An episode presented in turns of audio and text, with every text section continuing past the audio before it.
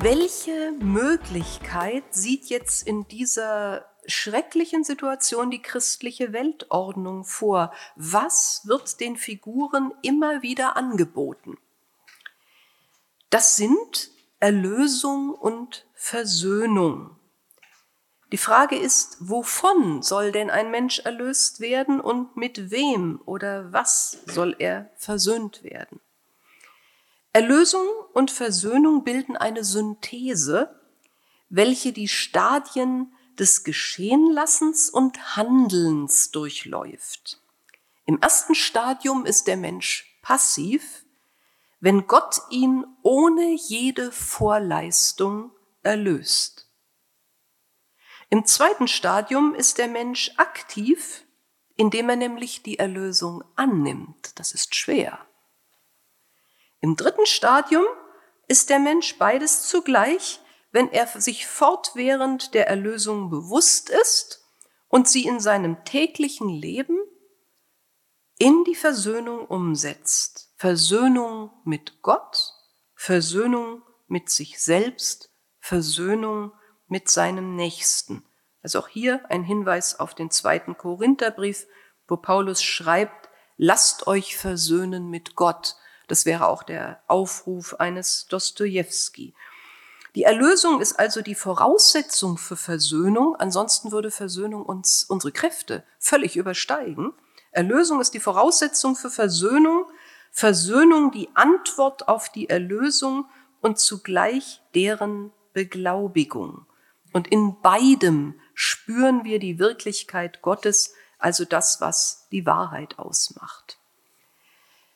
Ja, und dieser Sprung in den Glauben, wie Sören Kierkegaard sagen würde, der könnte einfach sein, wenn der Mensch die Erlösung annehme. Doch gerade das erste Stadium, das des Geschehenslas äh, Geschehenlassens, das ist die höchste Schwelle für die Menschen. Woran liegt das? Betrachtet man den Menschen vor seiner Erlösung, so findet man ihn in der Verfassung vor, die Johannes oder Paulus als die des alten Menschen bezeichnet. Ein solcher Mensch, und er kann 20 Jahre alt sein als alter Mensch, ein solcher Mensch missachtet den Geist in sich und versucht, seinen Leib, und das ist Körper und Bewusstsein, eine Einheit, er versucht, seinen Leib mit Ersatzbefriedigungen ruhig zu stellen. Ein solcher Mensch ist unerlöst, entfremdet, verstockt, abgeschnitten von seiner inneren Quelle und vor allem unfähig zur Liebe und vor allem zur Liebe zu sich selbst. Er ist, wie Sören Kierkegaard sagen würde, verzweifelt. Und die Verzweiflung, sagt Kierkegaard in seiner Schrift Die Krankheit zum Tode, die Verzweiflung ist die Krankheit zum Tode. Aber Kierkegaard sagt immer, sterben kann der Mensch nicht. Er ist unsterblich. Das heißt, äh, es ist die Krankheit zum Tode. Es ist ein permanentes Todsein schon jetzt und hier auf Erden. Aber Kierkegaard sagt das, Dostoevsky zeigt das, beide, es gab keine genetische Verbindung, beide kannten sich nicht. In der äußersten Verzweiflung, in der schlimmsten Gottferne, liegt die Möglichkeit der Heilung. Kierkegaard sagt, es ist grässlich, von dieser Krankheit der Verzweiflung befallen zu sein, aber sie ist das größte Geschenk, wenn man die Konsequenzen zieht. Sobald der Mensch erkennt, worin seine Verzweiflung versteht, besteht, kann er sich an Gott mit der Bitte wenden, erlöse uns von dem Bösen. Er wird frei von den Gütern dieser Welt, klopfet an, so wird euch aufgetan. Und die Güter dieser Welt bringen nur weitere Verzweiflung. Warum soll man sich für sie entscheiden? Das ganze Wirken Jesu, auch darum geht es in den Brüdern Karamasow in der Legende vom Großinquisitor, das ganze Wirken Jesu stand im Dienst der Versöhnung. Er hat die Sünder angenommen und mit ihnen Gemeinschaft gepflegt. Er hat ihnen die Sünden vergeben und sie geheilt. Er hat die Menschen mit sich selbst versöhnt. Und es war dieses Versöhnungswerk, für das er gekreuzigt wurde. Es gibt nichts, womit man die Welt so gegen sich aufbringen kann. Die Versöhnung zwischen Gott und Mensch gilt allemal, sie bedarf keiner Opfer. Der Mensch verdient sich nicht die Erlösung durch Leistung, das wäre Selbsterlösung und das ist im Grunde die Ursünde. Der Mensch nimmt vielmehr das Angebot Gottes an. Und was passiert dann? Das wird auch in dem Roman immer wieder gezeigt an den wenigen Figuren, die sich für Gott entscheiden. Er nimmt die Erlösung an. Damit ist die Beziehung zwischen dem Menschen und Gott wiederhergestellt. Und jetzt kommt der zweite Schritt und der ist sehr, sehr schwer. Der Mensch muss anerkennen, dass Erlösung und Versöhnung nicht ihm allein zustehen, sondern allen anderen Menschen auch. Das ist in Anbetracht allen Unrechts, das geschieht, aller Zurückweisung und Gewalt, die man erfährt, äußerst schwierig. Es ist überhaupt nicht machbar, solange der Mensch auf sich allein gestellt ist. Allein dem versöhnten Menschen, dem alle Sünden ohne Vorleistung vergeben sind und der diese Vergebung angenommen hat, ist es möglich, andere nicht zu verurteilen, andere nicht zu richten. Wenn er die Hülle des alten Menschen aufgesprengt hat, ist er neu geworden. Das Motto der Brüder Karamasow stammt aus dem Johannesevangelium Kapitel 12. Wahrlich, wahrlich, ich sage euch, wenn das Weizenkorn nicht in die Erde fällt und stirbt, bleibt es allein. Wenn es aber stirbt, bringt es viele Frucht. Es steht übrigens auch auf Dostojewskis Grabstein in St. Petersburg. Was die Phänomene Erlösung und Versöhnung angeht, ist der Roman Die Brüder Karamasow das prominenteste Beispiel in der Weltliteratur. Und das zeigt das besagte Motto. Jesus verweist damit auf sich selbst. Er muss den Tod erleiden, um Auferstehung zu erfahren. Aber das Wort wendet verweist schon auf seine Zuhörer, denn denen die Verheißung bereits zu Lebzeiten gilt, wenn sie von der Verzweiflung des alten Menschen ablassen und im Geist Gottes leben, das heißt, wenn sie diese weltliche Hülle, diese Kruste abstreifen, wenn also im übertragenen Sinne sterben, der Welt absterben, dann ist die Neuwerdung möglich. Dazu braucht es übrigens Erde. Das, das Weizenkorn ist ja in der Erde. Und wir haben sehr viel Erdhaftes in uns. Die Erde spielt eine ganz zentrale Rolle in der russischen Religion, also schon im Grunde seit Jahrhunderten. Und also auch ähm, die, unser, das Erdhafte in uns, wir müssen das äh, respektieren. Und die Figuren, die sich bekehren oder der sterbende Stadia Zosima äh, wirft sich auf die Erde, umarmt die Erde im Sterben. Also die Erde spielt eine gewaltige Rolle in Russland, seitdem der christliche Glaube dahin gekommen ist.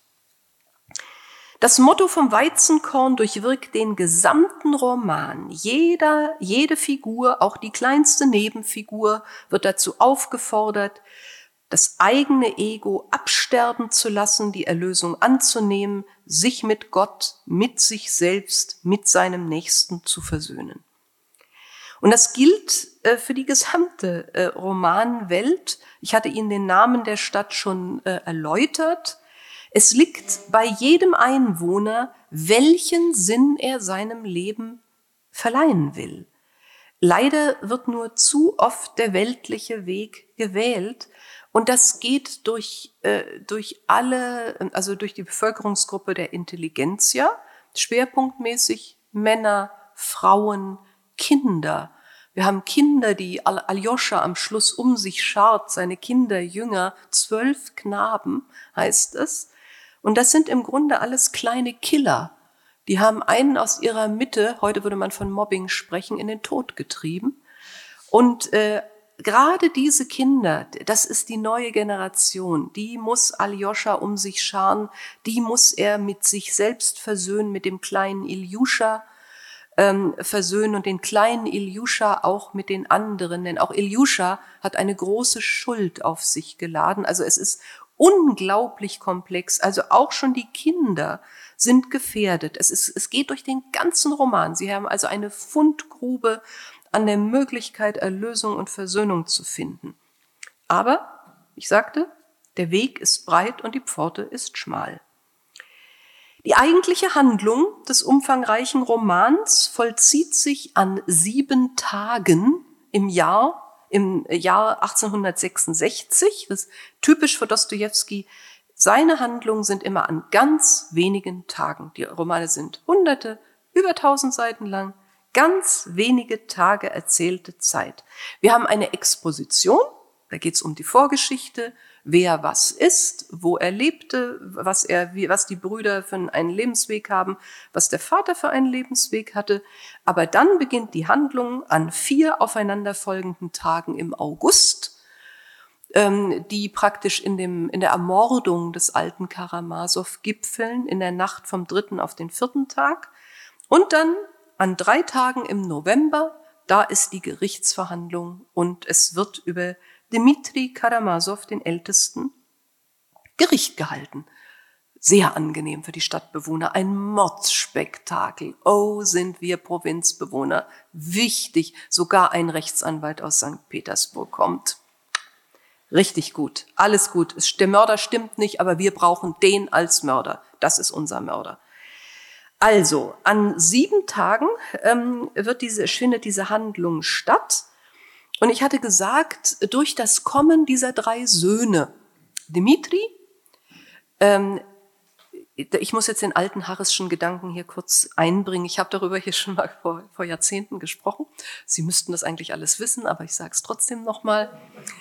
Äh, Dostojewskis große Romane zeigen die Trichotomie, also die drei, die drei Wesen der, der, des Menschen, den Körper, den Geist oder also den, äh, den Körper, die Seele oder das Bewusstsein äh, und den Geist im Sinne von dem Geist Gottes. Und er verkörpert diese drei Wesenheiten in einzelnen Figuren. Und diese Figuren, es soll ja die Neuwerdung des Menschen stattfinden. Deswegen werden diese, äh, diese ganzen Figuren also zusammengebracht, konfiguriert und äh, es besteht also die Möglichkeit, denn jeder hat in sich den Geist Gottes, auch der, der Gott völlig leugnet. Und ähm, jeder hat natürlich einen Leib, das heißt einen beseelten Körper. Also Leib und Seele ist falsch, ich gebrauche es auch manchmal, aber der Leib ist der beseelte Körper. Das Ganze, das Fleisch im, äh, im jüdischen Verständnis, das, äh, der komplette Mensch, aber das ist der alte Mensch. Aber alle haben ihren Geist aber hier werden diese Wesenheiten sichtbar auf diese drei Figuren verteilt und nirgendwo so deutlich wie in den Brüdern Karamasow. Der älteste, Dmitri, 27 Jahre alt, war Offizier, ist ein leidenschaftlicher Mensch, der auch zu Gewalt neigt, äh, unglaublich viel an Alkohol vertragen kann und äh, sehr von den Frauen geliebt wird. Und äh, er kommt in die Stadt, um seine Erbschaftsstreitigkeiten mit dem Vater zu lösen. Er hatte also eine andere Mutter als die, seine beiden Brüder. Die Mutter ist auch früh gestorben, hat aber Vermögen in die Ehe gebracht. Dieses Vermögen möchte nun Dimitri und der Alte gibt's ihm nicht. Und das reicht, das reicht Dostoevsky nicht. Also für Geld kann man zwar töten, aber es muss ja viel komplexer sein. Der alte Karamasow und sein Sohn Dimitri lieben dieselbe Frau. Und die äh, hat einen ganz interessanten Namen. Agrafena Svietlova. Sviet ist das Licht. Und äh, diese schöne, füllige, lustige Frau, die so, so gerne lacht und alle Stadtbewohner irre macht, die sie so furchtbar gerne verachten würden, wenn sie sie nicht so heiß begehren würden, ähm, diese Gruschenka, die äh, spielt Vater und Sohn gegeneinander aus. Das macht ihr einen unglaublichen Spaß. Und äh, diese Gruschenka wird der erste Mensch sein, äh, der sich wissentlich bekennt. Erstmal zu seiner Schuld, als sie dann hört, dass der Vater erschlagen wurde, ähm, weil sie auch erst denkt, es war Dimitri und ich habe die beiden Männer aufeinander gehetzt Und ich, ich habe gespielt und äh, also ich habe eine gewaltige Schuld. Ich bin die Verantwortliche. Und sie ist diejenige, die Aljoscha, den gläubigen Mönch, in seiner schlimmsten Herausforderung erlöst. Und er nennt sie äh, meine Schwester. Ich habe eine Schwester gefunden. Es war übrigens für den Hauptroman dann, den späteren, der nie geschrieben wurde, vorgesehen, dass Aljoscha und Gruschenka zusammenkommen. Aber davon ist jetzt erstmal, ist das die Schwester. Und also diese wunderschöne, ähm, lustige, souveräne Frau, ähm, die auch äh, Geld erwirtschaftet hat und unabhängig ist und zumindest nach außen hin auf die Stadtbewohner pfeift. Ähm, also in die verlieben sich, und sie verlieben sich nicht einfach die beiden, der Alte und der Junge, sondern sie werden rasend. Ähm, also erstmal fragt keiner der beiden Männer, liebt Gruschenka mich auch? Das ist, sie lieben sie, das reicht. Ähm, und äh, dann ist es auch, halten sie beide Gruschenka für käuflich. Ähm, der alte Karamasow legt einen parfümierten Briefumschlag auf ein Kissen in seinem Haus für Gruschenka. Ähm, dann fügt er noch hinzu, mein kleines Küken. Und also er wird zum Poeten, dieser alte Lustkreis. Und da, äh, und da sind 3000 Rubel drin. Und für Dimitri ist klar, auch klar, äh, Gruschenka ist käuflich, die wird kommen. Und nun lauert er im Garten jede Nacht, ob Gruschenka kommt und sich den Umschlag holt. Äh, Gruschenka ist nicht käuflich. Sie wird auch nie dorthin kommen und trotzdem wird der Vater erschlagen. Und äh, Dimitri hat überall, vor allem im Gasthaus, das heißt auch noch zur Hauptstadt, das ist der Name des Gasthauses, Dostojewskis Petersburg-Aversion ist das. Ähm, in diesem Gasthaus brüllte Dimitri immer im Rausch rum, ich leg den Alten um, ich tu's. Und ähm, ja, jetzt ist ja das Peinliche, Dimitri ist mit seiner Verlobten nach Skota Prigonjevs gekommen. Und diese Verlobte, Katharina Ivanovna, ist eine Schönheit, würdevoll, von Adel und äh, war sich Dimitris ganz sicher, wenn sie Katharina heißt bei Dostoevsky, bedeutet das immer Herrschsucht. Das ist der Name der großen Zarin. Und ähm, während äh, Gruschenka Gruscha genannt wird, also was, was mit einer süßen kleinen Birne zu tun hat. Und ähm, Katharina ja, Dimitri sagt dann zu dem, seinem kleinen Bruder Aljoscha, also ich, ich löse die Verlo Verlobung auf und Aljoscha fällt fast in Ohnmacht und äh, du wirst es ihr mitteilen. also, ähm, naja gut. Äh, sie merken aber, also Spannungen über Spannungen. Übrigens führt Aljoscha alle Botengänge aus. Äh, der ist der Engel, der zwischen den Menschen vermittelt. Ähm, aber also Sie merken, eine Frau zwischen zwei Männern, zwei Frauen ähm, in Bezug auf Dmitri Karamasow. Und damit es ganz wirr wird und sie jetzt in die Verzweiflung stürzt, der Mittlere, der Intellektuelle, der Journalist Ivan Karamasow, äh, der reine, der, der, der, der verkörperte Intellekt, der begehrt diese herrschsüchtige Katharina Ivanovna, Ihr gefällt er auch, aber sie muss sich ja voll auf den Dimitri konzentrieren. Was hat Liebe schon mit Vernunft zu tun? Ähm, und also Sie merken, ähm, also nochmal, damit es sitzt. Zwei Männer, Vater Karamasow, Sohn Dimitri, begehren beide Gruschenka, halten sie für käuflich, großer Irrtum, sie wird nie kommen. Ähm, aber also sie, die Situation ist aufgeladen. Alle Stadtbewohner wissen das und ne, also das ist ähm, wirklich Reality TV, bevor es überhaupt TV gab. Und ähm, Gruschenka wird sich in Dimitri äh, verlieben. Die beiden kommen zusammen in der Nacht, in der er verhaftet wird. Es gibt kein Happy End. Und ähm, jetzt äh, kommt Katharina Ivanovna auf, denn es ist für sie völlig unmöglich, dass Dimitri sie verlässt. Sie ist so eine großartige Frau, wunderschön, gebildet. Und ähm, sie liebt zwar Ivan, aber das, das geht nicht, denn sie muss ja jetzt ihre, ihre Macht durchsetzen. Es gibt eine Szene, wo sie zu Aljoscha sagt, der ihr das mitgeteilt hat, dass sich Dimitri trennt, ich werde der Gott sein, zu dem er betet. Also Sie merken auch diese Hybris, die ist auch bei den Frauen vorhanden. Warum auch nicht? Ähm, also äh, diese Konstellation und dann noch die Konstellation zwei Männer, Dimitri, der ja die Katharina sehr gerne gehen lassen würde, aber sie ihn nicht, und der Ivan, der die Katharina liebt. Also wir haben, das, das kann nur Dostoevsky, sowas wagt nur er, solche Handlungsknoten herzustellen und jeder für sich, also das bedeutet auch, dem, äh, Ivan hasst Dimitri, ähm, er ist sehr froh, dass Dimitri für den Verdächtigen am, am Vatermord gehalten wird, denn er hat, Ivan hat seinen Vater ebenfalls gehasst. Er ist froh, dass der Alte erschlagen ist. Und er ist froh, dass der Bruder ins Gefängnis kommt. Und ähm, was er aber nicht so richtig einräumt und erst im Verlauf der Handlung feststellen wird, er hat den Tod des Vaters gewünscht. Und er hat durch sein Verhalten genauso den Mord ermöglicht. Aber das, das dauert ganz lange. Er lügt sich auch lange in die Tasche.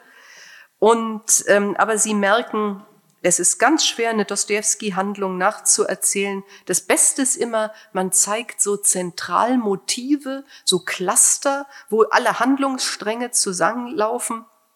Und äh, dann merken Sie schon, also ähm, da, äh, da sind so viele Lunden, man weiß gar nicht, an welch, welchem Ende man sie anzünden ähm, soll. Also in dieser kurzen Zeit, diesen ersten drei Tagen im August, waltet das Gericht Gottes am Vater und an den drei Söhnen. Ähm, Dimitri hasst den Alten, er schlägt ihn auch in einer Szene so zusammen, ähm, und ähm, der alte Karamasow, was macht er? Es ist immer ein, ein Fest, äh, diese Passagen zu lesen. Er schminkt sogar noch das verwundete Auge, der Alte, der sich so gerne selbst inszeniert, damit Gruschenka noch mehr Mitleid mit ihm hat und erst recht kommt. Also der, der inszeniert sogar noch äh, seine, seine Prügelstrafe. Ähm, Ivan beobachtet das Ganze, also diese, auch diese Schlägerei und Aljoscha sagt, wir müssen eingreifen, wir müssen helfen.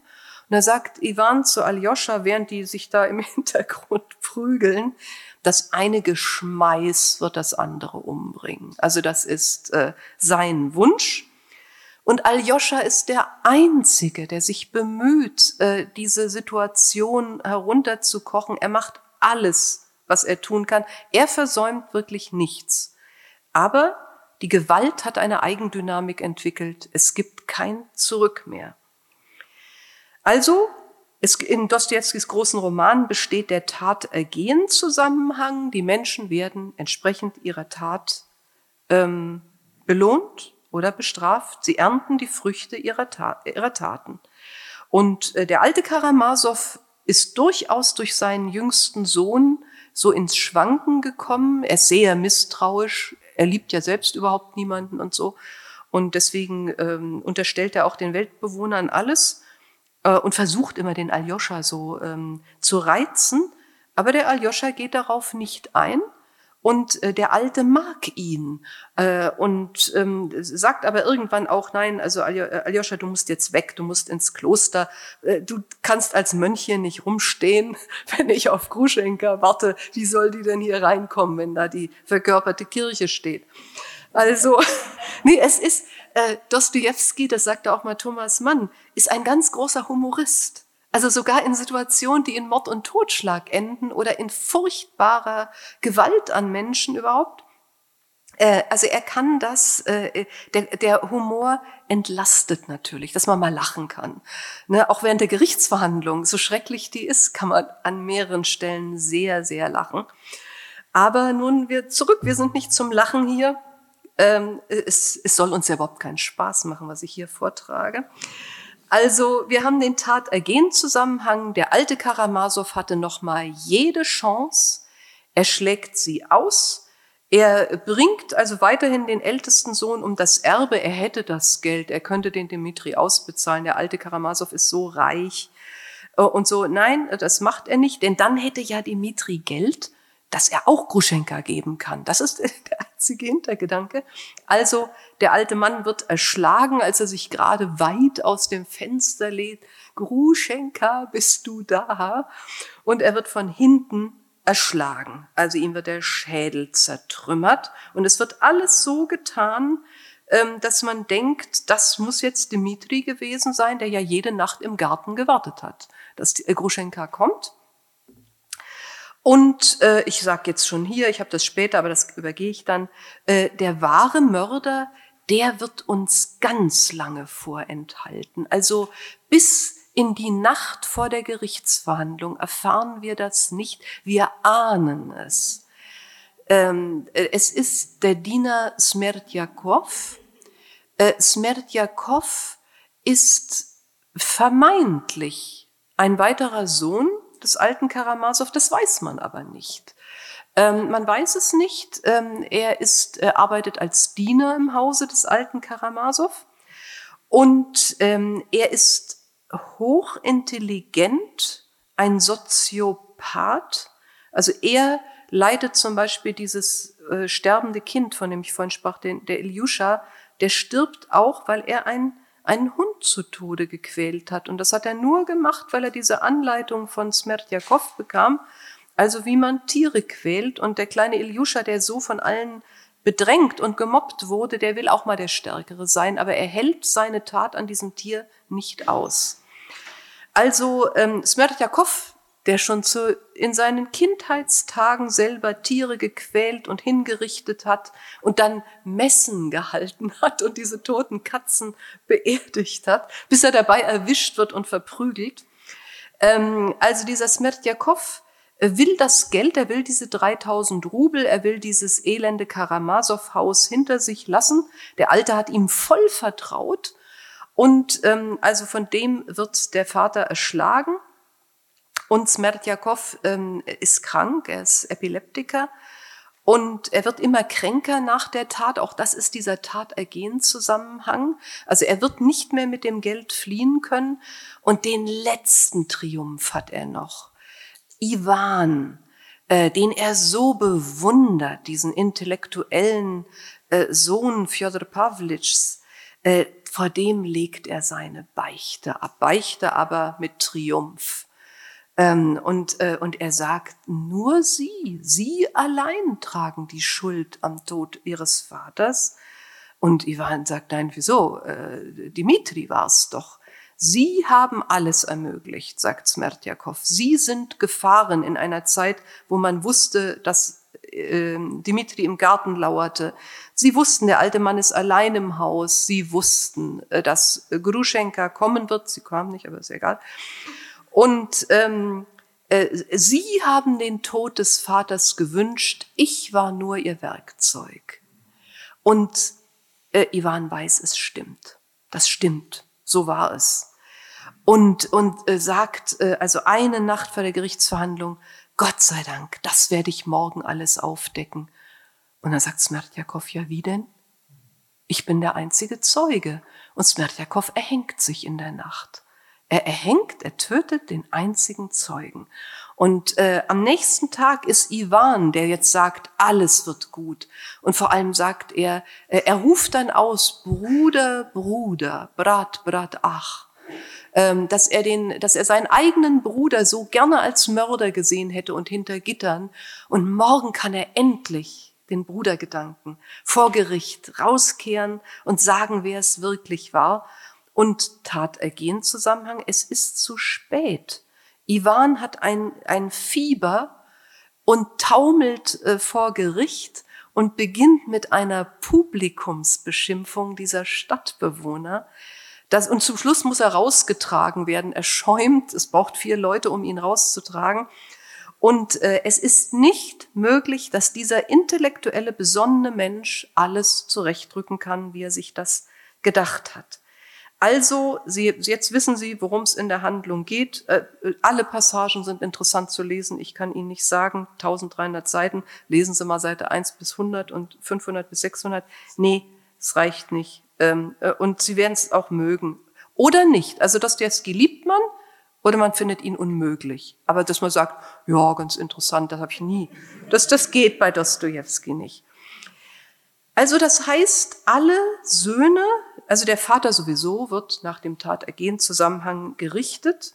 Äh, Dimitri, der durch seine Schreiereien, seine Gewalt, seine Aggression diese Situation so hat hochschaukeln lassen, ähm, erntet auch die Früchte seiner Taten, also diese Verhaftung, die er auch als Herausforderung sieht, aber er hat noch einen langen Weg vor sich. Ähm, Ivan Fjodorowitsch, äh, der Mittlere, äh, der eben beide loswerden wollte und nun erkennt, ähm, äh, Dimitri war es nicht, der wird dort bestraft, wo er sich am stärksten sah, bei seinem Verstand. Ne, da wird er heimgesucht. Und schließlich ist da, also Alexei, der Jüngste, der war in der Mordnacht und hielt äh, im Kloster, hält Totenwache bei seinem geliebten geistlichen Vater, dem Stariec Sosima, der am Tag zuvor gestorben ist. Hier sei gesagt, auch Aljoscha wird furchtbar heimgesucht. Die ganze Stadt wartete drauf, wenn der heilige Sosima stirbt. Geschieht ein Wunder. Und es geschieht kein Wunder, ganz im Gegenteil, der Leichnam beginnt, wie ein Leichnam nun mal beginnt, zu riechen. Das geht nicht. Also das geht nicht. Äh, dieser Heilige, der hat uns betrogen, die Stadtbewohner, die nun sich ballen vor dem Kloster ähm, und warten, dass das große Wunder eintritt, ähm, beschimpfen den Starietz, also ähm, Halleluja und kreuzige ihn. Und ähm, Aljoscha ist nicht enttäuscht davon, dass der, äh, dass der Star jetzt dieser Verwesung anheim, anheimfällt, aber er hadert mit Gott, dass er seinen geliebten äh, Sosima ähm, diesem Spott aussetzt. Das kann er nicht ertragen. Und äh, in dieser Situation wird er versucht von einem jungen Intellektuellen, Rakitin, auch hier Rakita, die Rakete, Rakitin, ähm, der sagt, au, jetzt habe ich dich, Aljoscha, jetzt äh, merke ich ganz andere Töne. Ähm, also er sieht, der ist enttäuscht, der ist frustriert und der kann nicht mehr. Also seine Grundlage, sein christliches Fundament bricht weg. Jetzt führe ich dich zu Gruschenka, also zu der Stadtschönheit, die aber keiner haben kann im Grunde genommen. Und Aljoscha sagt, okay, gehen wir zu Gruschenka. Und Rakitin kann das gar nicht glauben. Und Gruschenka ist es. Sie, als sie hört, äh, der Stadia Zosima ist gestorben, dass sie große Betroffenheit äußert, ähm, äh, also großes Mitgefühl mit Aljoscha hat, also nicht diese, nicht mit ihm spielt oder sich über ihn lustig macht oder so. Und da ist Aljoscha, das ist sein letztes Bekehrungserlebnis. Also er sagt, das ist, du bist meine Schwester, also du hast mich bekehrt ähm, äh, also ich habe von dir alles Mögliche erwartet, aber ich, äh, ich bin, also ich stehe schuldig vor dir da, dass ich das gedacht hatte. Und, und der Rakitin, es darf doch nicht wahr sein. Was ist das hier für ein christliches Gefasel? Äh, was, was läuft hier ab? Und äh, also Alexei ist dann in dieser Nacht, äh, nachdem Gruschenka ihn gerettet hat, er ist bei seinem Stadietz, äh, wird aus dem Johannesevangelium ähm, also äh, er wird äh, in einem Traum ähm, die Hochzeit zu Kanaan erleben, äh, also das erste Wunder. Und äh, also für ihn ist es in dem Moment glasklar. Also er hat seinen Weg gefunden. Er stürzt raus aus dem Kloster, fällt auf die Erde, umarmt die, äh, die ganzen Gräser und alles. Also ähm, das ist, äh, das ist und steht wieder auf. Und jetzt steht er auch. Und er geht dann in die Welt. Das hat Zosima ihm gesagt. Du musst in die Welt gehen. Du kannst ins Kloster zurück, aber erst musst du in die Welt. Du hast einen Auftrag, den er dann an diesen zwölf Kindern als erstes verrichten wird, und zwar sehr erfolgreich. Gut, jetzt müssen äh, meine Augen das schnell zusammenraffen. Vieles habe ich ähm, gesagt, das kann ich übergehen, das alles. Also noch mal eins, das ist eine Wiederholung, aber ganz wichtig ist, das Verbrechen ist keine Einzeltat in diesem Fall von Smerdjakov, der das gar nicht vorhatte der, der ist nur genervt, dass der Dimit, dass weder die Gruschenka kommt noch der Dimitri kommt. Und als der Alte dann zur Hälfte aus dem Fenster raushängt, ist, ist ja auch noch so komisch, ist ja auch noch so grotesk, ne? diese Mordsituation. Und da greift er nach so einem Bronzegegenstand, Briefbeschwerer, und schlägt von hinten auf den Alten ein. Und der ist dann tot. Und ähm, dann wischt er den wieder ab. DNA-Tests gab's nicht, stellt ihn wieder hin. Und alle denken, nee, der Dimitri, der hat ein Mordwerkzeug bei sich und einen kleinen Stößel, den er irgendwo hat mitgehen lassen. Das ist zwar nicht das Mordwerkzeug, aber äh, also es reicht. Indizien reichen, ein Indizienprozess. Also ähm, jeder wird nach seinen Taten äh, entlohnt, gut oder schlecht. Und äh, Gruschenka ist in der Nacht dann nach dem Mord diejenige, als die hört, Dimitri wird verhaftet. Und sie hört, der Vater ist erschlagen. Und sie sagt sofort, ich bin die Schuldige. Und all diese ehrbaren alten Herren, die den Dimitri verhaften, die sagen, jawohl, du bist die Schuldige, du hast sie alle so weit gebracht und so. Also so wird auch mit einem Schuldgeständnis umgegangen. Aber das muss Gruschenka auch aushalten. Also sie hat wirklich auch ihren Teil dazu beigetragen. Und ähm, also ich habe jetzt hier noch am Schluss also äh, zweierlei, äh, was aber Ihnen klar geworden ist durch meine freieren Äußerungen. Also dieses Motto vom Weizenkorn, dass unsere weltliche Hülle sterben wird, das betrifft alle Figuren, alle, alle Kinder, Frauen, die Helden, den Vater, also alle, alle. Der Stadia Zosima, der, dessen Tod trennt die Spreu vom Weizen.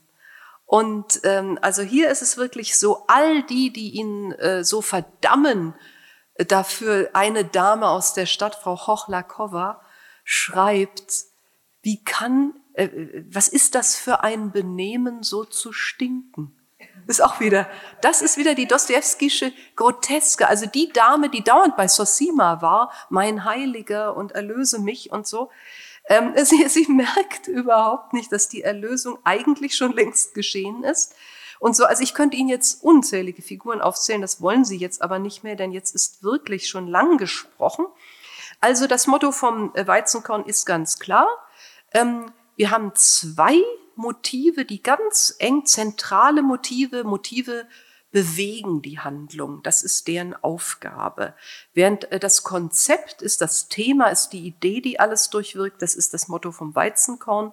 Aber die Motive sind hier ähm, das Vatersymbol und das äh, Brudersymbol, was ja auch im äh, Titel schon angesprochen wird. Und beides zusammen ergibt natürlich auch noch einen Vater-Sohn-Konflikt. Und wir haben diese, wieder diese Symbol, diese, diesen, äh, diesen Cluster da aus einzelnen Symbolen und äh, aus Motiven, die in sich selbst, die nur verschränkt verstanden werden können, auf zwei Ebenen. Wir haben einmal diesen tatsächlichen Vater, diesen brutalen Vater, der nur an sich dachte und seine Söhne und seine Ehefrauen und alle anderen Stadtbewohner missachtet hat. Ähm, wir haben äh, diese drei Söhne, und ähm, hier einen Teil habe ich noch. Ja, ganz wichtig. Äh, und wir haben auf der übertragenen e Ebene Väter. Also erstmal, wir haben Gottvater über der, der Handlung überhaupt. Den Stadiet Zosima als geistlichen Vater. Ein Stadiet ist wirklich eine, eine tatsächliche Vaterfigur für einen Mönch, für, für Aljoscha. Und wir haben noch einen Vater, über den wir vielleicht in der äh, Diskussion sprechen können, den Großinquisitor. Das ist eine Schöpfung von Ivan.